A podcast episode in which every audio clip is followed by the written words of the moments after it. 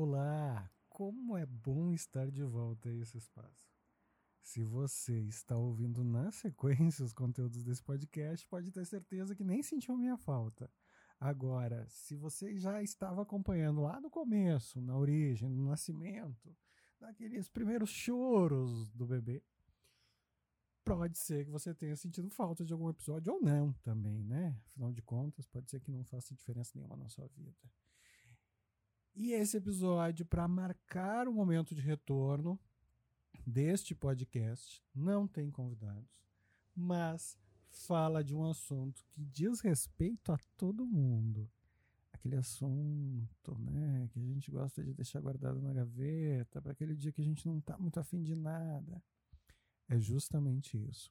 O dia que o espírito da procrastinação invade a nossa alma. Solta a vinheta. Ah, vai. Eu disse isso mesmo? Ah, oh, mano grande.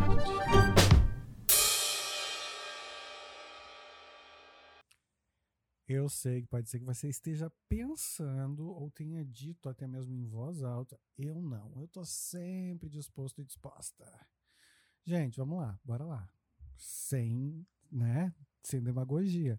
Vamos conversar de forma plena transparente e principalmente sem trazer para cá aquela máscara social que a gente usa na entrevista de trabalho, né? Entrevista de emprego, a gente faz de tudo, a gente está sempre disposto, a gente é lindo e maravilhoso, mas a gente sabe que na vida real não funciona assim. E quem trabalha com criatividade, então, sabe que tem dias que a gente não rende. Para esses dias, as, as pessoas, né, aquelas que desenvolvem métodos, que gostam de trazer eficiência para nossa vida, assim como eu, dizem que a gente precisa ter uma estrutura para que quando esse dia chega, a gente tenha uma técnica que nos permita fazer aquilo que é preciso ser feito, mas que nós não estamos afim. Você, no seu dia a dia, tem o dia do nada, aquele dia que não é o dia que você está de folga, é aquele dia que você não, não está afim de fazer nada mesmo. Aquele dia que você faz porque tem obrigação, faz porque já tem uns boletos para pagar, faz porque já prometeu para o cliente, faz porque se não fizer dar ruim. Tem, tem, deve ter. Porque para mim tem, e eu acho que para todas as pessoas tem.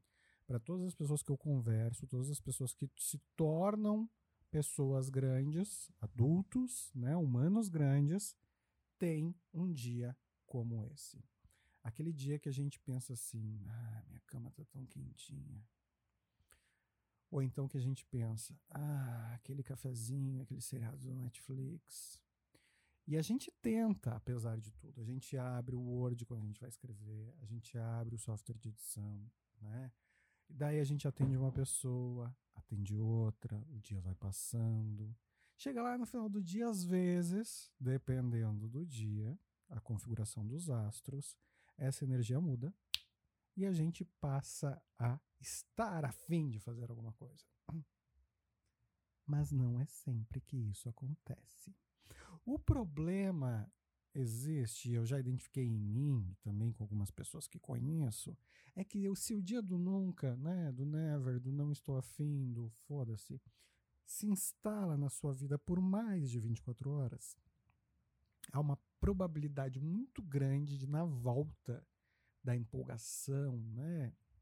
Ou até mesmo antes da empolgação voltar, vir o dia do perdido. Que é aquele dia que tu olha para as coisas e tu diz: por onde que eu vou começar? Qual é o caminho que vai primeiro? É como se a gente fosse um trenzinho, né, que parou na estação para descer os visitantes e a gente tivesse que reacelerar de novo. Eu não sei vocês, mas eu faço três, quatro, cinco, seis, sete listas diferentes de coisas que eu tenho para minha semana, para meu dia. Tá tudo muito bem organizado e tudo flui muito bem. Inclusive os caminhões passando né, na, na rua agora. Não sei se você está ouvindo, pode ser que não, não sei se vai limpar depois na edição do áudio. Mas um fenômeno que acontece comigo é depois do dia do nunca do never, do não tô afim, vem o dia do perdido. Daí nenhuma das minhas listas mais faz sentido.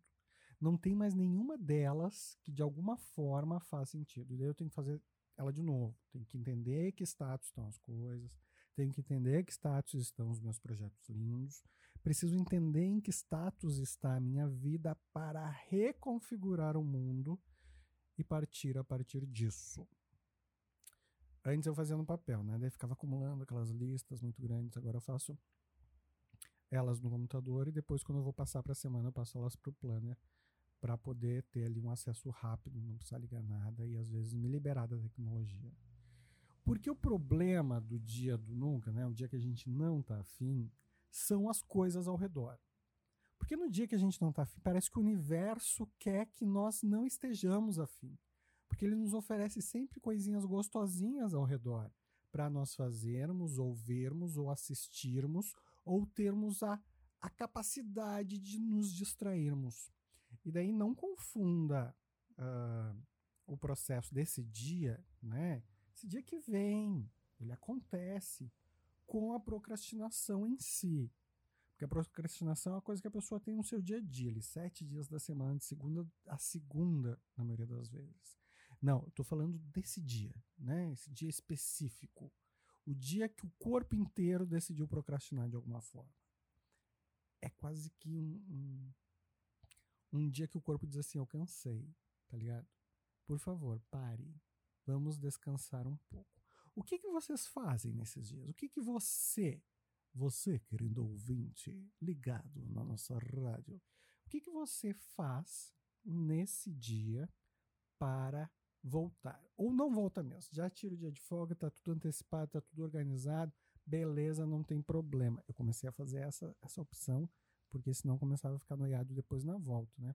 Já me antecipo das coisas, já deixo elas pré-encaminhadas para se hora que o dia do nunca chegar, tá tudo encaminhado, mas às vezes ele chega. Por exemplo, esse projeto aqui do podcast, né? Ele sofreu interferência com o dia do nunca, ele entrou outros projetos uh, monetizados no caminho, atendimentos de clientes no caminho, processos com, com empresas no caminho e o dia do nunca veio, e depois que o dia do nunca veio, se instaurou o dia da confusão e o projeto ficou, né? Ficou ali o podcast por gravar. Qual a dificuldade de seguirmos numa constância sempre? É que não existe constância presta atenção. O planeta ele circula numa órbita. Essa órbita não é redondinha, ela é elíptica.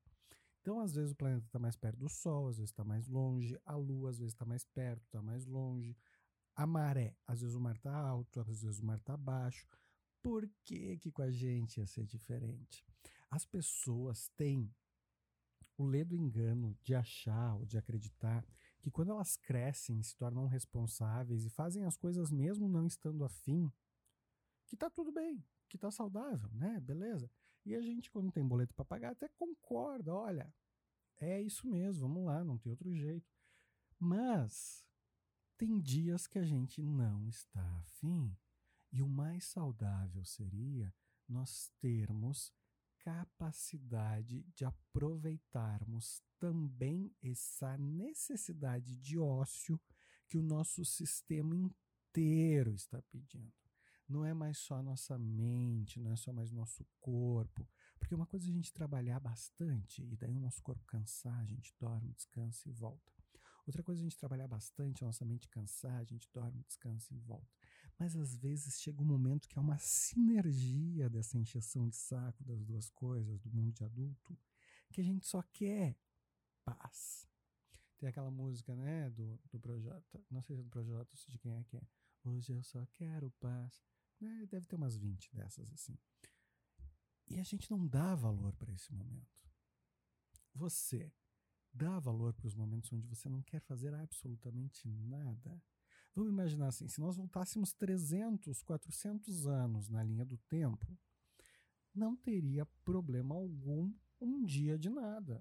A gente ia lá, né, dava comidinha para vaca, fazer alguma coisa no, no coisa, já tinha feito naquela semana, não precisava fazer todo dia, né? Sempre tinha uma coisinha para fazer, mas se deixasse por dia não tinha problema. Já na vida louca que a gente vive e nessa construção absurda que a gente fez de que tudo tem que ser perfeito, tudo tem que atingir o ápice da performance, a gente não se permite descansar, a gente acha que tem alguma coisa errada. E daí vai começar essas pessoas, né, que assim como eu encontram esse dia do ah, que saco, hoje eu não estava afim de nada. Qual é o sintoma mais parecido com isso dentro das problemáticas né, mentais, ou emocionais, ou psicológicas? É o distúrbio de, de personalidade bipolar, né? Então, a gente acaba às vezes achando que a gente é meio bipolar, mas na verdade não é. Isso faz parte do ser humano, faz parte da nossa conduta. Atenção.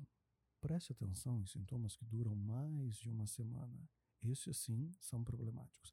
Mas, na maioria das vezes, esses dias que eu estou falando para vocês, eles duram um dia, 24 horas, não mais do que isso, ou 48 horas.